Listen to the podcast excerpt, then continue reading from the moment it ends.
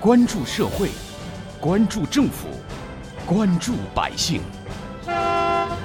民生新干线。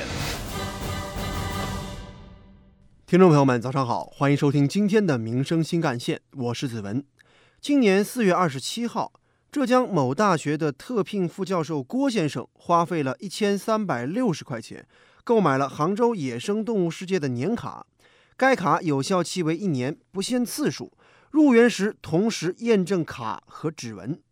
二零一九年十月十七号，园区向他发来短信，意思就是呢，年卡系统已经升级为人脸识别入园，原来的指纹识别不能用了，以后不使用人脸识别的用户将无法正常入园。但是郭先生认为，面部特征属于个人的敏感信息，一旦泄露、非法提取或者滥用。极易危害消费者的人身财产安全。根据《消费者权益保护法》第二十九条，经营者收集、使用消费者个人信息，应当遵循合法、正当、必要的原则，明示收集、使用信息的目的、方式和范围，并且征得消费者同意。而郭先生认为，杭州野生动物世界在未经其同意的情况下，通过升级年卡系统，强制收集他人的个人身份信息。和生物识别信息严重违反了《消费者权益保护法》等法律的相关规定。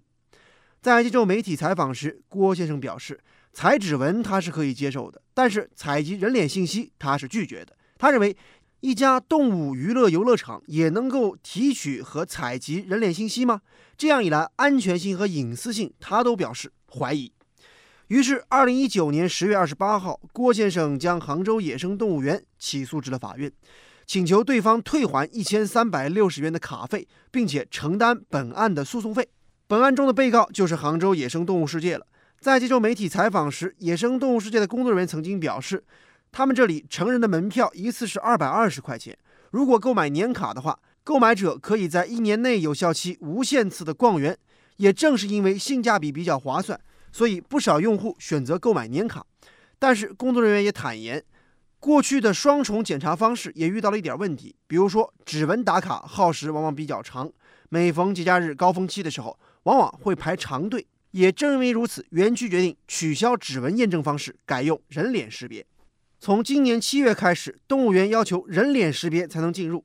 有人认为这是技术进步带给消费者的便利，应该点赞；但是也有人认为这是社会机构或者企业在随意的采集公民的个人隐私，隐患很大。